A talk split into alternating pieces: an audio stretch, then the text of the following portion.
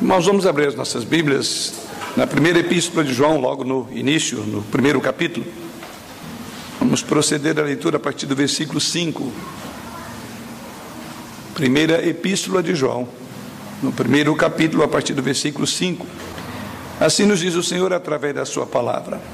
Ora, a mensagem que da parte dele temos ouvido e vos anunciamos é esta: que Deus é luz e não há nele treva nenhuma. Se dissermos que mantemos comunhão com Ele e andarmos nas trevas, mentimos e não praticamos a verdade. Se, porém, andarmos na luz, como Ele está na luz, mantemos comunhão uns com os outros, e o sangue de Jesus, seu Filho, nos purifica de todo o pecado. Se dissermos que não temos pecado nenhum, a nós mesmos nos enganamos e a verdade não está em nós. Se confessarmos os nossos pecados, Ele é fiel e justo para nos perdoar os pecados e nos purificar de toda injustiça. Se dissermos que não temos cometido pecado, fazemos-lo mentiroso e a Sua palavra não está em nós. Que o Senhor nos conduza por meio dessa passagem, a instrução desta noite.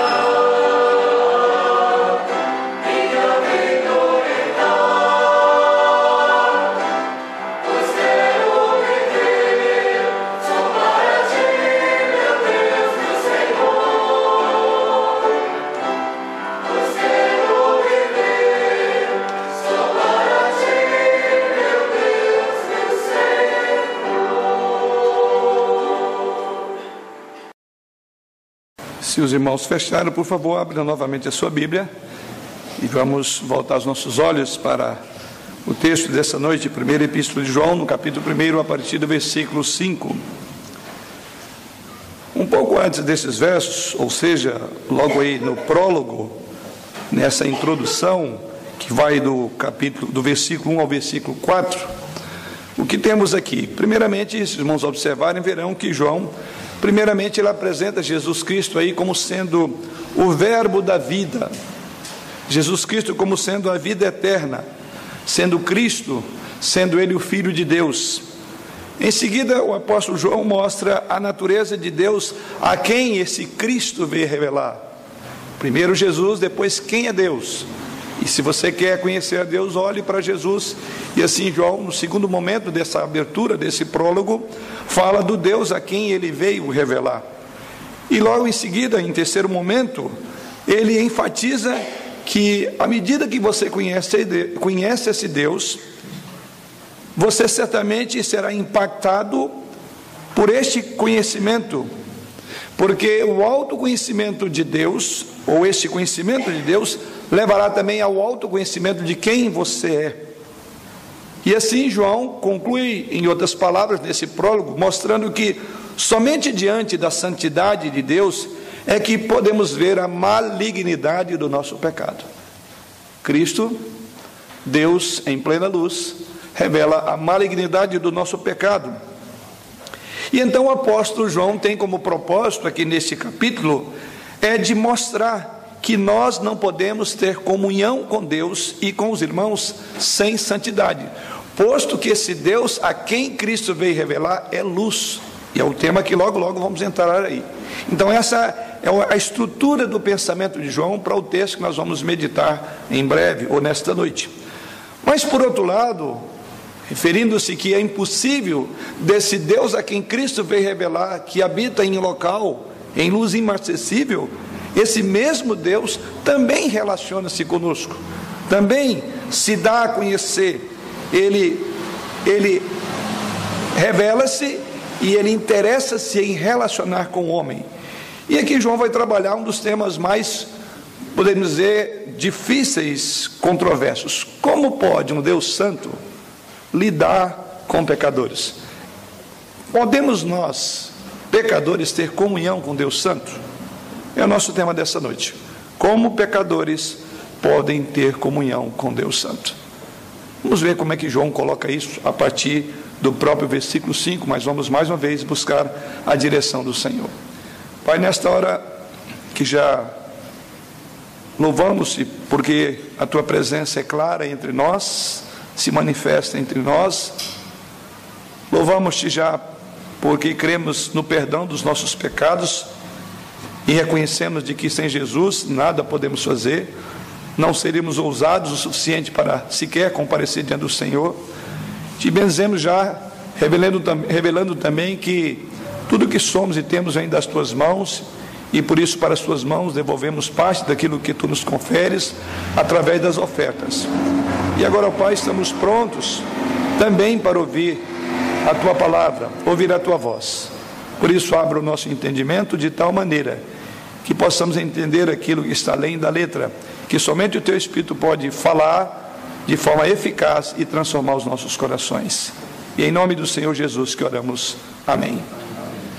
Como é então que João vai trabalhar essa questão de como pecadores podem relacionar-se com Deus Santo?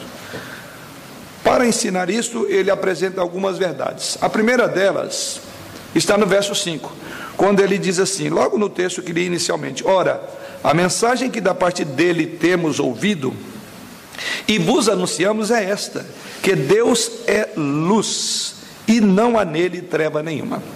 Primeira coisa que João coloca é apresenta ou ele expõe a natureza santa de Deus. Então a primeira coisa que ele vai partir para mostrar que é possível relacionar-se com esse Deus é qual é a ordem que João coloca? Primeiro, um Deus santo. E esse é o primeiro tópico que eu quero considerar. João escreve conforme o versículo 5, dizendo, falando da natureza santa de Deus. Então João passa da revelação do verbo de Deus para a natureza de Deus, para a revelação do próprio Deus, a quem Jesus veio revelar.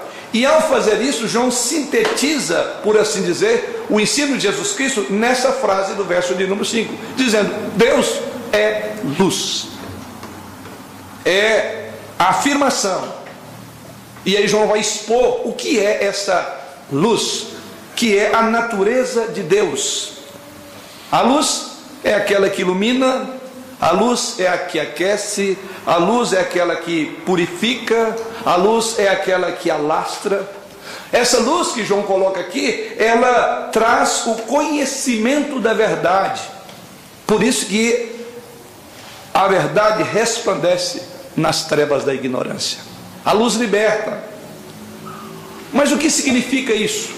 Observe como João coloca. Primeiro, ele diz que Deus é luz e não há nele treva nenhuma.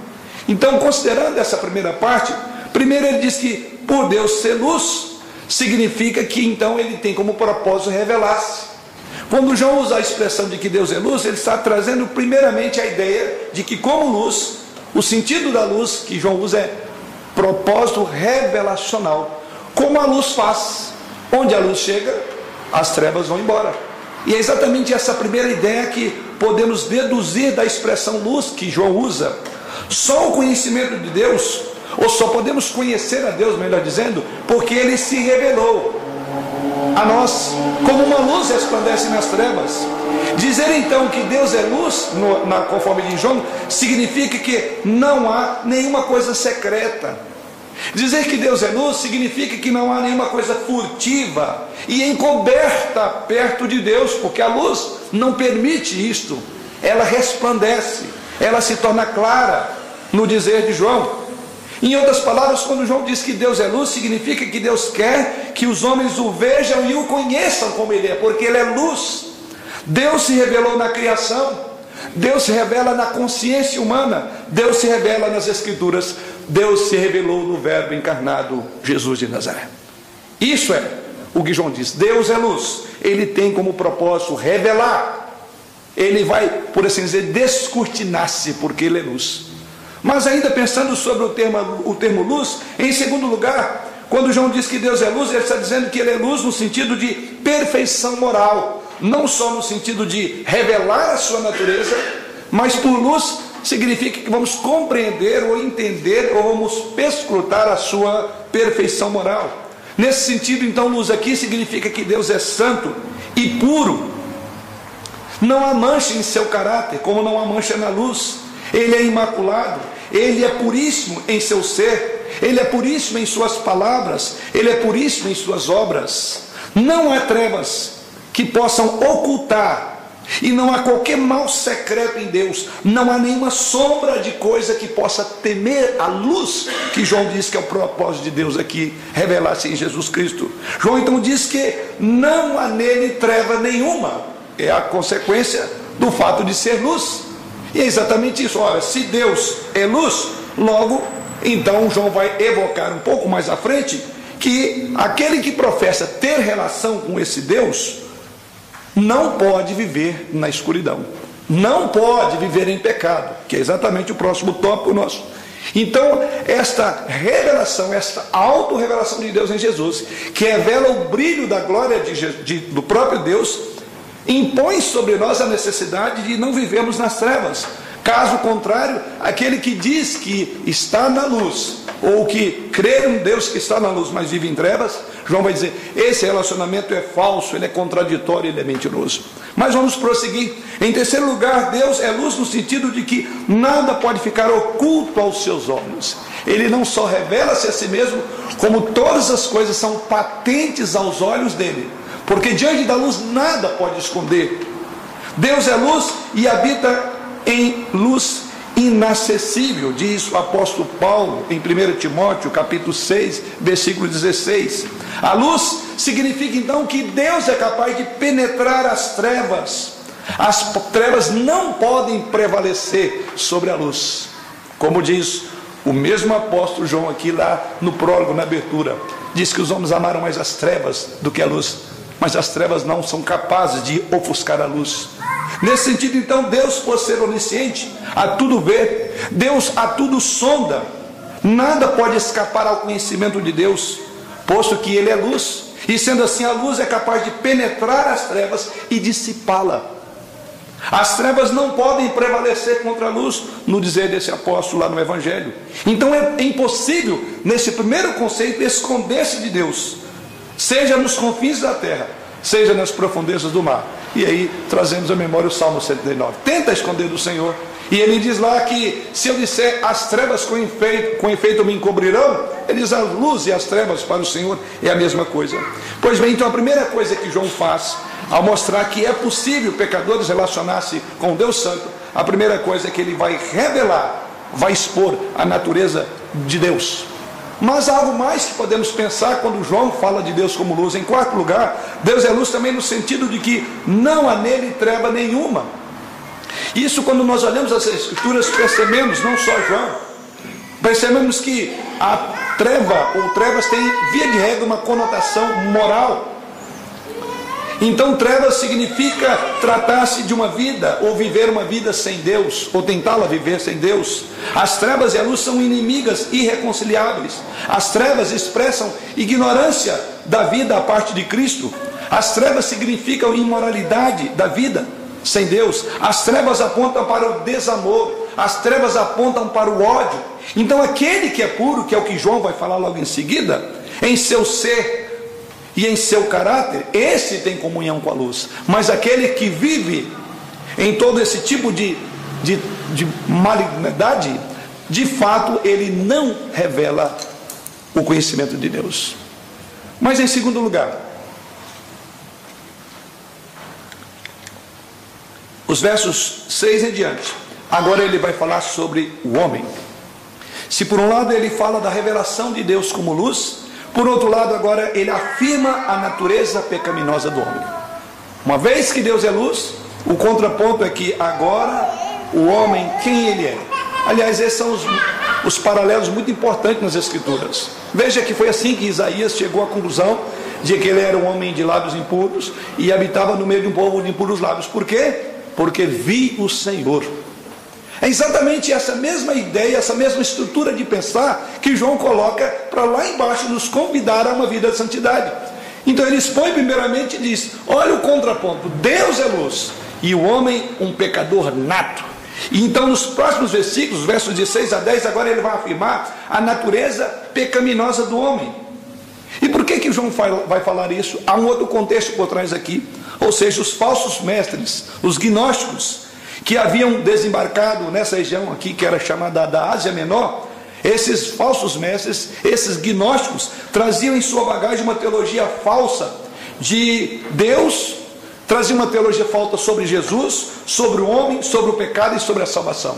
Eles deturparam todos os principais ensinos da vida cristã. E no pacote dessas heresias trazidas pelos gnósticos, os falsos mestres, eles então desconectavam a religião da vida prática. Afirmavam que podia ter comunhão com Deus e ao mesmo tempo viver em trevas. Olha o que ele diz então no verso 6. Se dissermos que mantemos comunhão com Ele e andamos nas trevas, mentimos e não praticamos a verdade. O que João está dizendo é que havia dito dentro da igreja. E qual era a mentalidade? É de que nós mantemos comunhão com Ele, mas ao mesmo tempo andamos nas trevas. Esse era o ensino gnóstico. E João disse: é impossível Alguém que vive em comunhão com a luz, andar também nas trevas. É impossível. Onde há trevas, a luz não está, e vice-versa. Mas esse era o ensino dos gnósticos. Mas eles também chegavam ao ponto até de negar a própria existência do pecado. Versículo 8.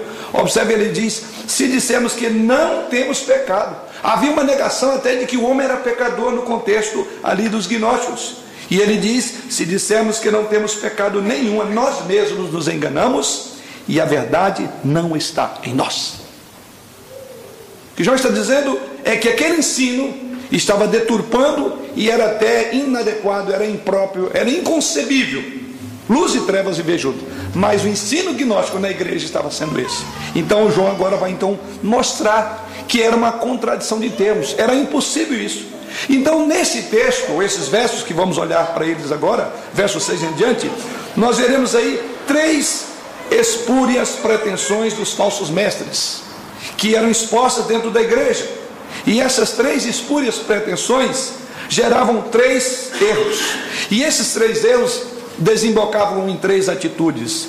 Essas atitudes, na verdade, é o que vamos ver agora, João mostra que havia uma tentativa dos falsos mestres de encobrir uma realidade e dos falsos crentes de negar que eram pecadores. Quais eram esses três erros? Primeiro, no próprio verso 6, quando eles tentam enganar os outros.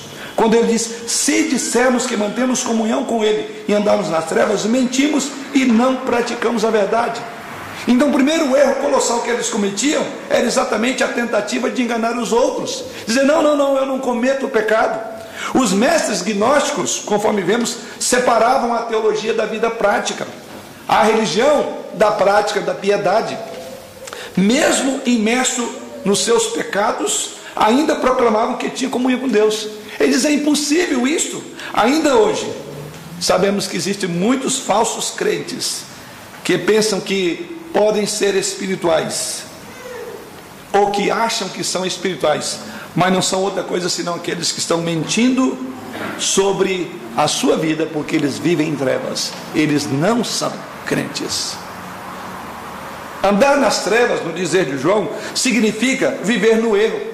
Andar nas trevas significa viver no pecado, na ignorância de Deus e na hostilidade ao próprio Deus. Nesse caso, mentimos, diz o apóstolo João, e não praticamos a verdade.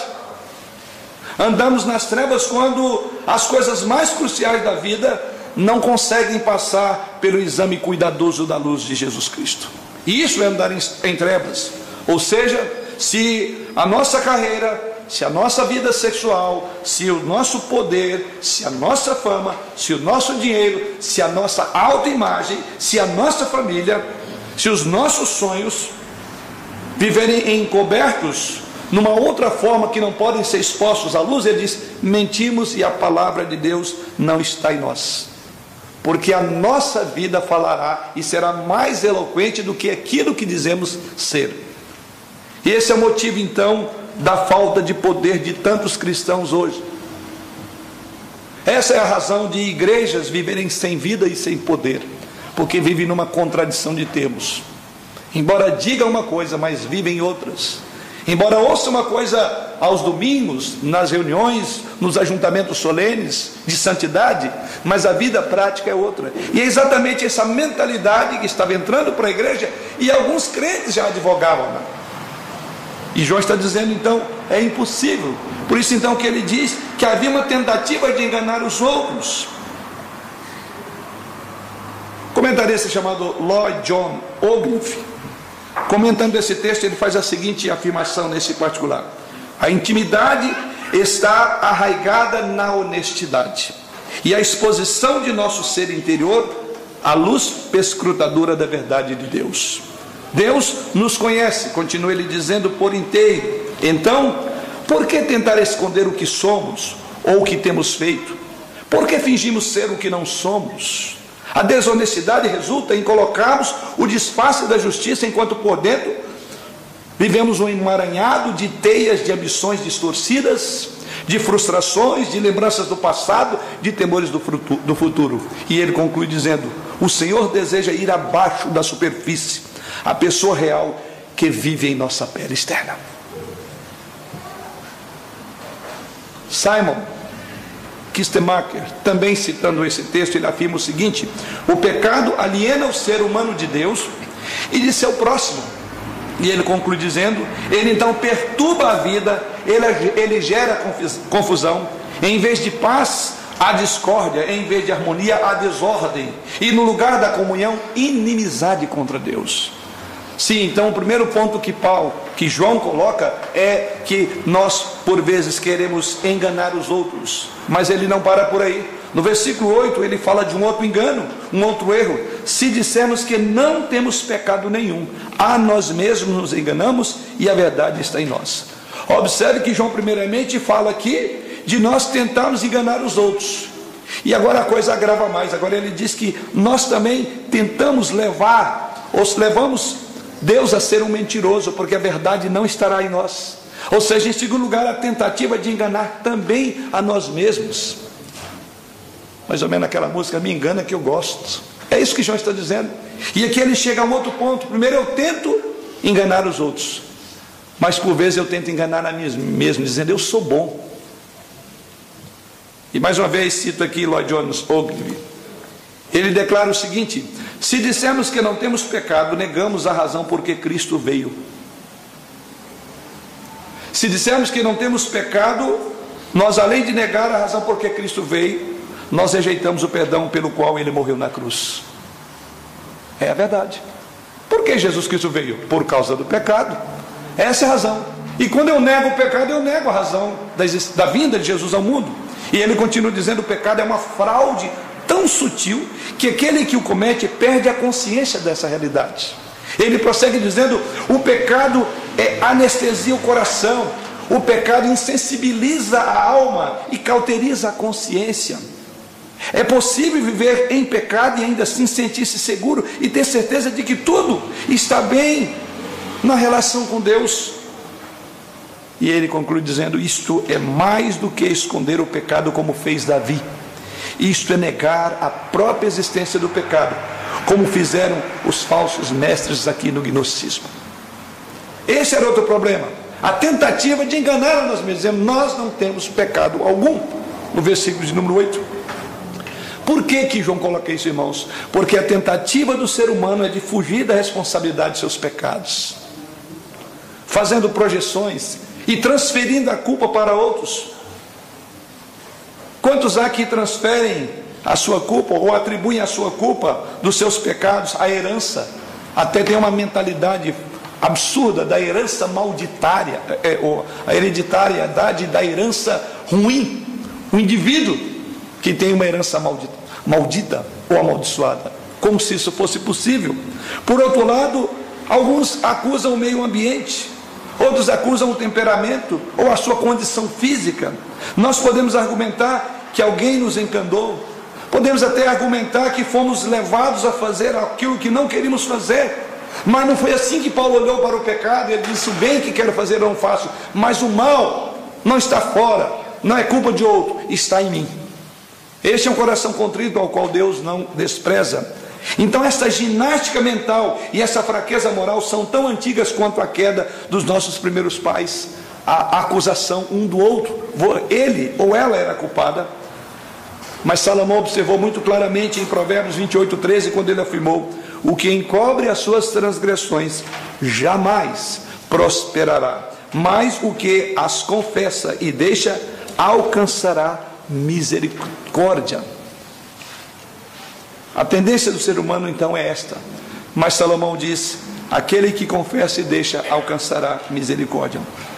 Voltando ao nosso texto, então, nesse particular, o apóstolo João mostra que nós precisamos crer de que de fato somos pecadores, de que temos pecado.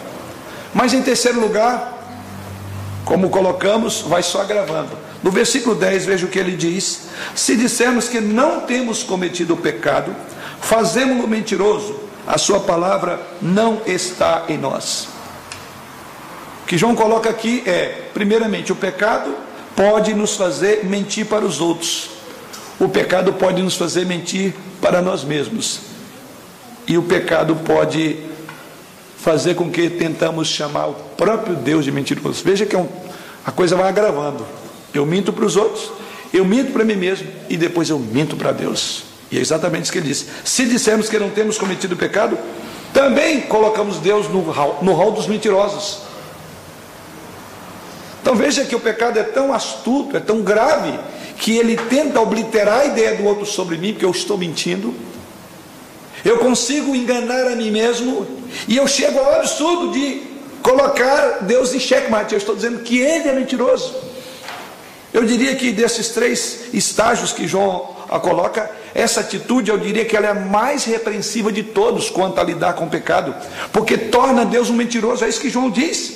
Porque se assim fizermos, fazemos-lo mentiroso. É muito grave chamar Deus de mentiroso. Ou seja, esse aqui eu diria que é o pecado acima de todos os pecados. Que pecado é acima de todos os pecados? Para aquele que mente, é o pecado da arrogância, é o pecado do orgulho, que coloca a sabedoria do homem acima da sabedoria de Deus e chega ao ponto de dizer que Deus é mentiroso quando ele afirma que somos pecadores. Aquele que diz que não é pecador contradiz o testemunho de Deus, que em todas as escrituras diz que o homem é pecador, porque todos pecaram e destituídos estão da glória de Deus. Mas João diz que esse estado de uma vida de pessoas que dizem que têm comunhão com Deus, embora vivem em pecado, é o absurdo de acusar Deus de mentiroso quando Deus chama essa pessoa de pecadora.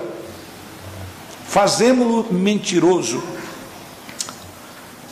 Um comentarista chamado Werner Bohr diz que quando negamos que somos pecadores, transformamos Deus em mentiroso, não apenas em Sua palavra, mas em seu feito na cruz. Deus entregou o seu filho porque não podíamos ser salvos de maneira diferente, menos custosa.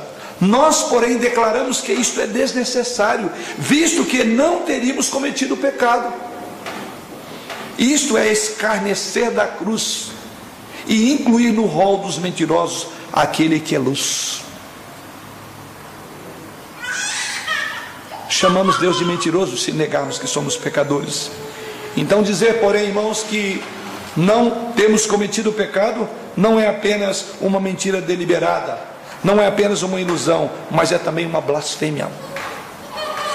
Isso é chamar Deus de mentiroso. E aqueles que assim fazem provam de sua própria palavra e haverão de receber a devida sentença. Não podemos acusar Deus de mentiroso, sem implicações graves para a nossa vida futura. Mas João diz que o problema do pecado não confessado é exatamente esse: você chega ao ponto de blasfemar contra Deus, de chamá-lo de mentiroso. Em terceiro e último lugar, vimos que até aqui João coloca a natureza de Deus que é luz. Por outro lado, ele revela a pecaminosidade do homem. E agora, em terceiro lugar, ele agora vai juntar essas duas coisas. Como pode, então, um Deus santo, justo e puro, e um homem que é pecador e não tem como des desculpar-se do seu pecado, como é então que há a reconciliação? Esse é o nosso terceiro e último ponto. Agora, em terceiro e último lugar, nos versos 7 e 9, observe o que ele diz: Se, porém, andarmos na luz, como ele está na luz, mantemos comunhão uns com os outros, e o sangue de seu filho nos purifica de todo pecado. E veja agora o verso de número 9: Se confessarmos os nossos pecados, Ele é fiel e justo para nos perdoar os pecados e nos purificar de toda injustiça. Em terceiro e último lugar, João agora dá o alicerce, o fundamento da verdadeira natureza da comunhão com Deus Santo. Como pode pecadores ter comunhão com Deus Santos? Então, qual é o fundamento? Qual é a base? Já que a luz é tão clara que expõe a nossa sujeira, revela com o pecador, como fazer? João agora diz: este é o caminho. E aqui ele vai fundamentar que mesmo assim é possível ter uma comunhão. Olha o que ele diz: mantemos comunhão uns com os outros. Aí que está. Como manter comunhão já que somos pecadores? Aí ele diz: primeiro andar na luz. Então João fala acerca da comunhão com os irmãos no versículo 7. Depois João fala da comunhão com Deus no versículo 9. São duas comunhões. Como podemos ter comunhão sendo pecadores, comunhão com outros santos? E ao mesmo tempo somos santos como eles. E como nós, como santos, podemos ter relacionamento de comunhão com Deus que é santo? Aqui está a explicação de João. Há um preço muito caro para que isso ocorra ou foi pago para que isso ocorresse. Porque para termos comunhão uns com os outros, o que, que ele diz no verso 9? Precisamos andar na luz. A ideia é, é ato contínuo, é andar, não é viver, não é ter um momento de luz, mas é andar na luz. Por que? Diz, porque Deus está na luz. Então, para termos comunhão com Deus, devemos andar na luz. Mas, por outro lado, para termos comunhão com Deus, precisamos conhecer o nosso pecado, ou reconhecer e confessar Vamos então destacar aqui esses dois pontos importantes. Né? Como é que João coloca esses termos? Primeiramente, ele diz que nós devemos ter comunhão com os irmãos, verso de número 7.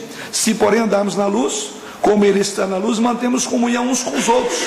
Então, primeiramente, João vai falar de como se estabelece uma comunhão com outras pessoas. Primeiramente, é uma exigência. Veja o que ele diz aí: se, porém, andarmos na luz como ele está. O que João está querendo colocar aqui é que não há comunhão fora da verdade. Onde as trevas escondem as motivações, elas também distorcem as palavras, elas maculam as ações da nossa existência. O engano do pecado, no dizer de, de, João aqui, em outras palavras, leva a pensar que as pessoas nos conhecem quando nós não somos verdadeiros. Ou se elas conhecerem porque somos quem somos, então elas não querão, não terão desejo de acompanhar, de ficar próximo de nós. É mais ou menos o seguinte: eu preciso de aparecer aquilo que eu não sou, porque se eu revelar no contexto da igreja quem de fato eu sou, então eu vou ser excluído da comunhão. É lei do engano. O que João está dizendo é exatamente o contrário. Ele diz: só temos comunhão com os outros se nós andarmos na luz. Há uma condicional. Nas trevas não existem luz. Quando ocultamos a verdade da nossa vida, a comunhão já foi destruída. E estamos separados dos outros por termos constrangimentos sensíveis, desconfiados da conduta. Em contrapartida, quando nós encaramos a realidade do nosso pecado sob a luz do Evangelho, isso pode despertar nos outros uma maravilhosa confiança em nós. Ou seja, seja você mesmo. Não tente ser o que você não é, porque você incorrerá no primeiro princípio que João colocou: é luz. E sob a luz de Cristo, nenhum de nós pode dizer que é melhor do que o outro. Andar na luz descreve viver em sinceridade absoluta. Andar na luz é não ter nada para esconder. Andar na luz é sermos o que somos, o quem somos mesmo. Andar na luz produz dois resultados, como ele diz: comunhão com os irmãos e purificação dos nossos pecados. Ou seja, sobre a luz é que desperta a consciência. E a maravilhosa obra de Cristo vem e aplaca a ira de Deus sobre esse pecado. É por isso que João coloca isto. Então, primeiro é uma exigência, se porém andarmos na luz. Mas a, a parte B do versículo ele fala de outra verdade. Ele diz: mantemos comunhão uns com os outros. Ou seja, em segundo lugar, uma realidade. A ideia é mantemos comunhão uns com os outros, andar na luz, por assim dizer, pavimenta o caminho da comunhão entre os crentes e dos crentes com Deus. É a pavimentação, é o lugar seguro. Andar na luz é uma exigência para a comunhão fraternal. Por isso que não pode haver enganos entre nós, senão a nossa comunhão estará quebrada. Viver para Deus significa que temos um relacionamento íntegro com o nosso próximo, um profundo desejo de glorificar a Deus na presença de Deus, acompanhado do seu povo. Em outras palavras, é jogar limpo na igreja, uns com os outros, na família, na comunhão. Mas em terceiro lugar, a parte final, ele diz, no verso de número 7 ainda, que há uma promessa. Ou seja, há uma exigência, que é se você andar na luz, há uma realidade, é manter comunhão uns com os outros, e aí vem a promessa. Qual é a promessa? O sangue de Jesus, seu Filho, nos purifica de todo o pecado. O fato de andarmos na luz e mantermos comunhão uns com os outros não implica ausência de pecados. Não implica que somos essencialmente perfeitos. Ele diz que há uma promessa: é de que se você andar na luz, e por você ser pecador, Deus proverá, quando você pecar, o sangue dele para purificar o seu pecado. Por isso que é um exercício contínuo. Em outras palavras, quando nós somos claros, quando nós somos transparentes, quando nós revelamos o nosso pecado para Deus e para o nosso próximo, quando nós confessamos o pecado, ainda que pequemos, e João pressupõe o pecado, porque ele diz aqui que o sangue de Jesus nos purificará do pecado que cometemos uns contra os outros, ou acima de tudo contra Deus. O que João diz que ainda continuamos sujeitos ao pecado, mas temos a promessa de purificação, como ele diz aí, o sangue de Jesus Cristo nos purifica de todo o pecado, porque não somos iguais a Jesus Cristo, somente seremos semelhantes a Ele na própria glorificação. Agora, porém, o apóstolo João diz: se nós andarmos na luz, nós temos a purificação pelo sangue de Jesus Cristo.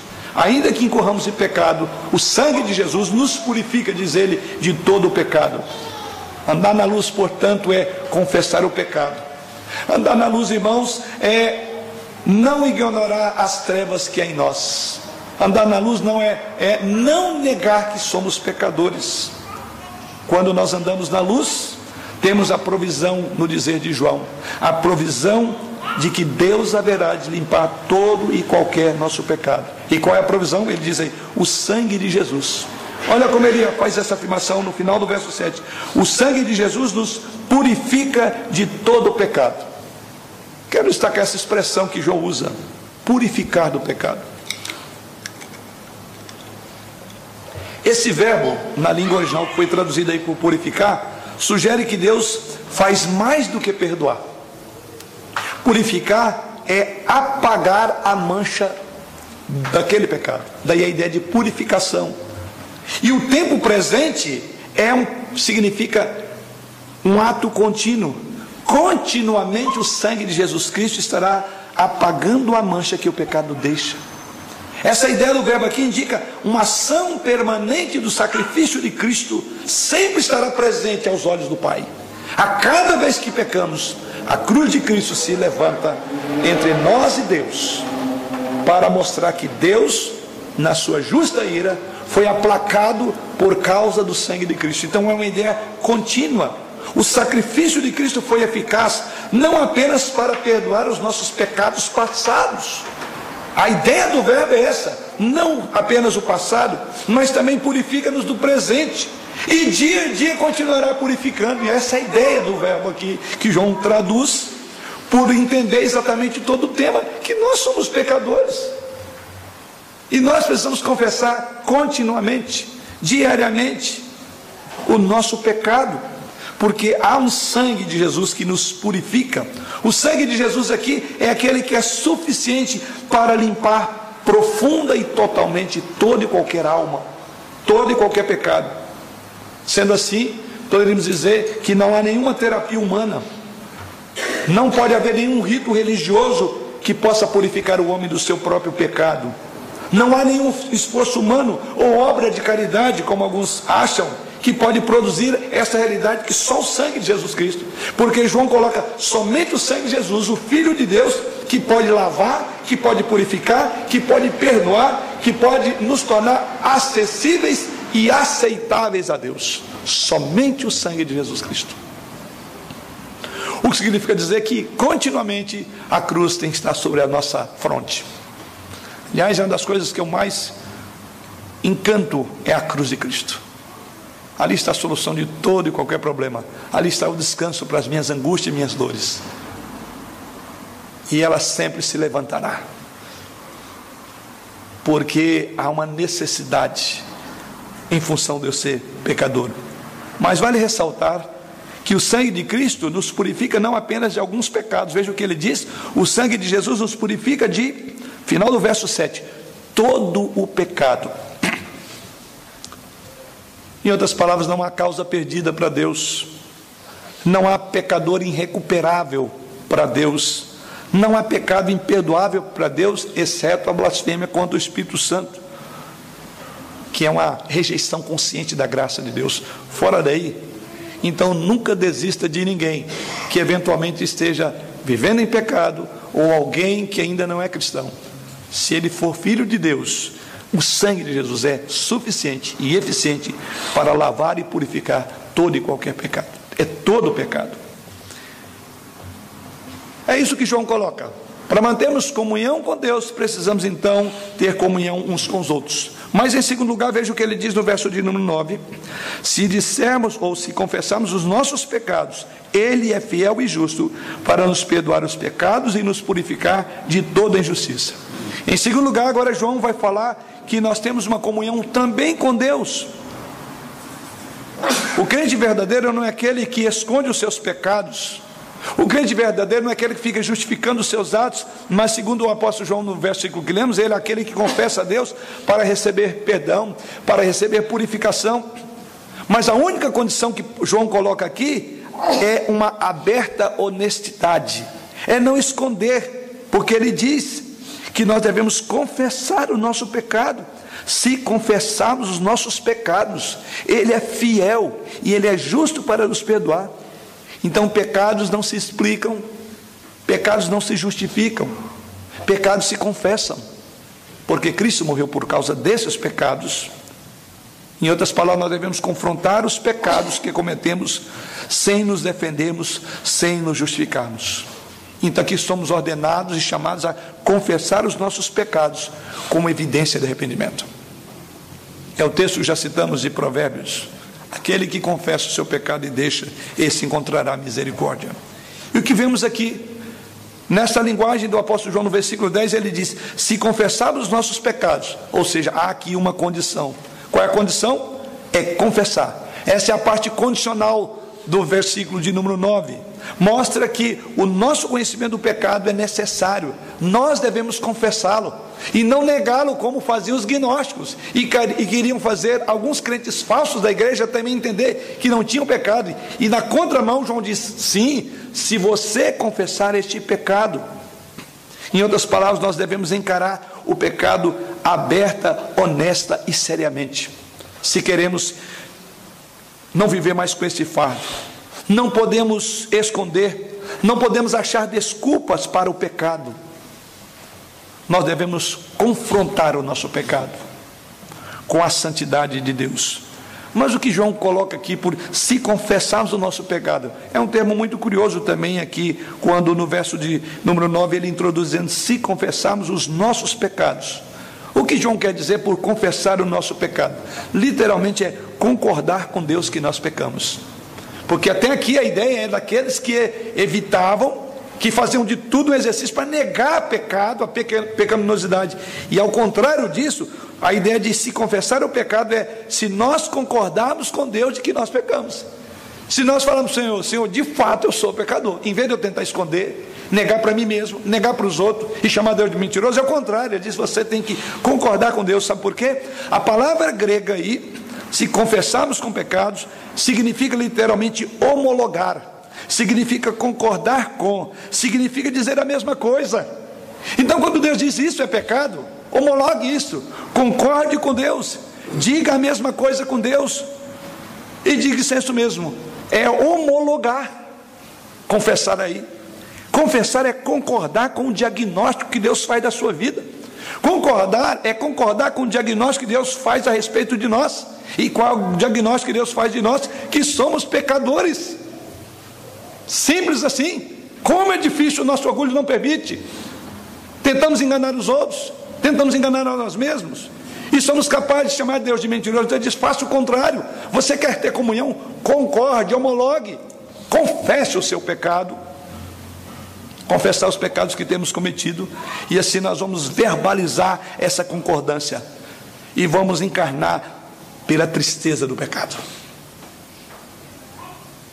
Em vez de negar o pecado ou escondê-lo, devemos admitir a nossa culpa e devemos confessar ao Senhor. Esta é a condição do perdão e o caminho da comunhão com Deus e da comunhão uns com os outros. Não se trata de uma confissão genérica, vale ressaltar, inespecífica ou até mesmo superficial. Senhor, perdoa os meus pecados. Lembro uma ocasião, um trabalho de férias, quando era seminarista, uma região interiorana do nosso país, alguém estava numa reunião de oração, num momento de confissão, e disse lá: Senhor, perdoa a minha carreta de pecados. E até a irmã falou: Minha irmã, põe carreta nisso.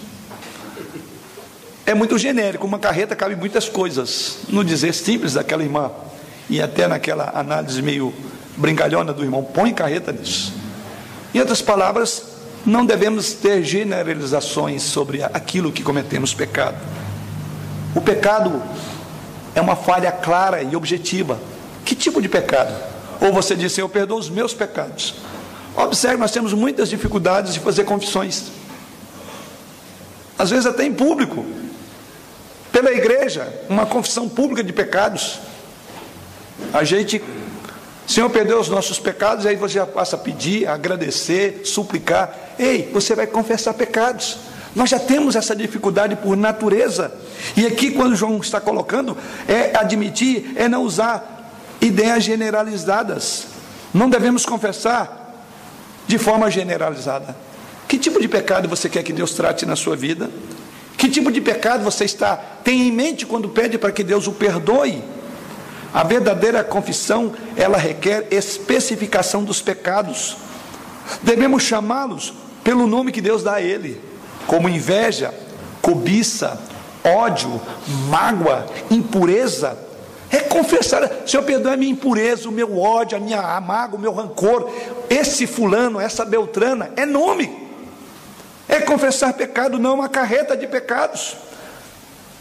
A confissão dos pecados exige, sim, uma clareza do que você está confessando, porque este pecado específico, Jesus, foi julgado na cruz por causa dele, por causa da língua grande, por causa do mau humor e por causa do seu temperamento. Este é pecado. Então confesse. Como nós somos específicos quando pedimos ao Senhor, e temos uma lista, aí temos uma carreta de pedidos, mas o pecado é: perdoa os meus pecados. Não use generalizações. Confesse qual é o seu pecado. É aí que você tem que começar. Porque a promessa, se nós confessarmos, o pecados aqui está no plural. Significa que há uma gama significativa de pecados que precisam ser lembrados. Até mesmo porque quando Deus responder você em graça, em misericórdia, em perdão, você saberá que aquele pecado da sua vida foi tratado, que você não é mais iracundo, que você é mais cordato, que você não vive mais inveja. Então, se você perdoa os meus pecados, qual pecado Deus está tratando na sua vida? Você não sabe, porque foram tantos. Seja objetivo, até mesmo porque Deus é luz e Ele conhece todos os pormenores da nossa vida e da sua vida. E é isso que João diz quando ele usa o termo no plural: todos os pecados. João, na verdade, escreve, e eu acho que seria até uma tradução mais interessante: é se continuarmos confessando os nossos pecados. É uma ideia de continuidade aqui, a expressão na língua original. Ele escreve a palavra pecados no plural para indicar a malignidade do nosso pecado, as nossas transgressões. E assim nós devemos confessar o nosso pecado, primeiramente a Deus, contra quem cometemos, e em segundo lugar devemos confessar também ao nosso irmão. Ou seja, a confissão envolve relacionamentos para cima e na lateral. A confissão envolve esta relação vertical e também horizontal. Senão ela não é verdadeira. Mas por fim, João diz: qual é a base para eu confessar? Ele conclui dizendo: porque Deus é fiel e justo. Aqui é o nosso amparo, é o nosso ancoradouro singular, é a fidelidade, é a justiça de Deus. O que João está colocando aqui, se você fizer isso, ele está dizendo: você tem a garantia, você tem a segurança do perdão, fundamentado no caráter de Deus. E o caráter de Deus é fidelidade e justiça. São as bases sobre as quais repousa o nosso perdão, porque o nosso Deus é fiel e o nosso Deus é justiça. Ou seja, a segurança da salvação não está edificada sobre um frágil alicerce humano, mas está sobre uma rocha firme que chama caráter de Deus, e o caráter de Deus revela-se na sua fidelidade, que é o cumprimento das suas promessas, e na sua justiça. Ou seja, o que João está dizendo que Deus é fiel em suas promessas, e Ele é justo para aplicar, não a nós, mas em Jesus, a culpa do nosso pecado. Ele é justo. O que João está dizendo é o seguinte: creia no perdão por duas razões. Deus é fiel, ele prometeu que ele faria. E Deus é justo, ele já fez porque ele fez em Jesus. Ou seja, não é possível que Deus cobre de você um pecado que na sua fidelidade ele prometeu encravar em Cristo e cobrar de você. Você tem a garantia de que Deus fará, porque ele é fiel e ele é justo. E Deus não pode julgar o pecado duas vezes já julgou em Jesus, então eu tenho a paz no meu coração por saber que esse pecado, por Deus ser justo, não imputará segunda vez o pecado a alguém que pelo sangue de Cristo se tornou agora inocente, porque foi pago. Daí porque ele diz que ele é fiel e justo. Deus é fiel para perdoar, porque ele cumpriu a aliança.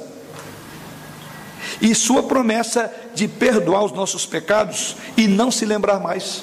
Um texto muito conhecido, Jeremias 31, 34. Porque Deus diz lá: Pois perdoarei as suas iniquidades e dos seus pecados jamais me lembrarei. Você tem orado pensando nesse texto, Senhor, a tua palavra promete que o Senhor me perdoará todos os meus pecados, o Senhor não se lembrará, porque o Senhor é um Deus fiel. Senhor, eu te louvo porque essa promessa já se cumpriu, o Senhor também é justo. Porque quando eu olho para a cruz, esse pecado que o Senhor não lembra, que o Senhor já tratou na cruz. Então o Senhor é justo, em tua justiça e em tua fidelidade, eu repouso o meu coração para confessar. Duas coisas: Deus é fiel, Deus é justo. O juiz de toda a terra não pode apagar o pecado de forma leviana. A cruz é de fato, absolutamente, a única base moral sobre a qual ele pode perdoar pecados. Aí é a ideia de justiça, que João usa no tema aqui. Pois ali o sangue de Jesus, seu filho, foi derramado para que ele pudesse ser a propiciação.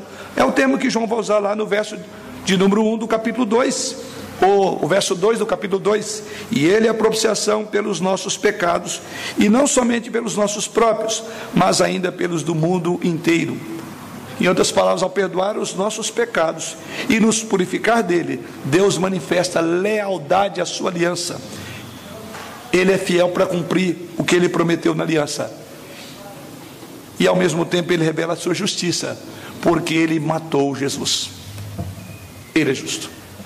Que base maravilhosa para confessar, para abrir o coração, para falar todas as cobras e lagartos que vive vivendo nela, que você anda nela, por saber que esses dois aspectos no caráter de Deus me encorajam. Como Deus pode ser justo e apagar o pecado? A resposta está em 2 Coríntios 5, verso 21. Paulo diz: Aquele que não conheceu o pecado, ele o fez pecado por nós, justo, para que nele fôssemos feitos justiça de Deus. A justiça de Deus já foi vindicada em Cristo para cada um dos pecados que nós cometemos. Todo pecado foi julgado, segundo o apóstolo Paulo. Todo pecado foi julgado no cabeça da humanidade, Cristo Jesus, nosso Senhor. Deus é justo ao não vingar o pecado duas vezes. Se você confessou, saiba, Deus não imporá sobre você esse mesmo pecado. E nós devemos crer e viver sobre isto. E por fim, qual é a posse do perdão? Ele diz lá: para nos perdoar e os pecados e nos purificar de toda injustiça. A nossa injustiça foi levada na justiça da cruz, de maneira que agora somos justos aos olhos de Deus. Na primeira frase que João usa para nos perdoar os pecados, a ideia de perdoar aqui é um débito que Deus quitou. E a segunda frase, quando ele diz e nos purificar, é uma mancha que ele remove. Então, quando João usa esses dois termos, perdoar e purificar, João está mostrando os dois aspectos que envolvem a obra de Cristo. Primeiro, ele perdoa, ou seja, ele quita o débito. A ideia aqui é que não há mais culpa, porque Cristo pagou. E quando ele diz nos purifica, significa que ele remove a mancha que aquele pecado causou. O primeiro verbo perdoar descreve o ato de cancelar uma dívida que foi paga pelo devedor. E o segundo verbo, purificar, se refere ao fazer do pecador alguém santo, de modo que possa ter comunhão com Deus novamente. É isso que o Senhor diz lá em Isaías, capítulo 1, verso 18? Vinde, pois, e arrazoemos, diz o Senhor, ainda que os vossos pecados sejam como a escarlata, eles se tornarão brancos como a neve, ainda que sejam vermelhos como o carmesim, se tornarão como a lã. Deus perdoa os pecados e purifica-nos de toda injustiça. Ele lava por fora e também purifica por dentro. Deus não coloca mais os nossos pecados em nossa conta, porque este ato judicial já ocorreu na cruz, foi colocado na conta do Senhor Jesus. Deus limpa e Deus purifica de João. Este é o lado pessoal.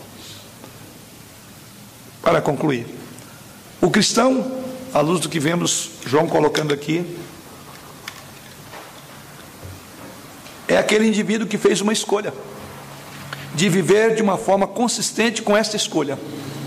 Ele é cristão, ele é filho da luz e não pode andar em treva alguma. Então, no dizer de João, aquele que fez essa decisão por Cristo, movido pelo próprio Espírito do Senhor, não pode falar uma coisa e viver em contradição daquilo que ele fala. Viver nas trevas e afirmar que tem comunhão com Deus, saiba, você está mentindo. Se você tem comunhão com Deus, você não andará em trevas, porque Deus é luz.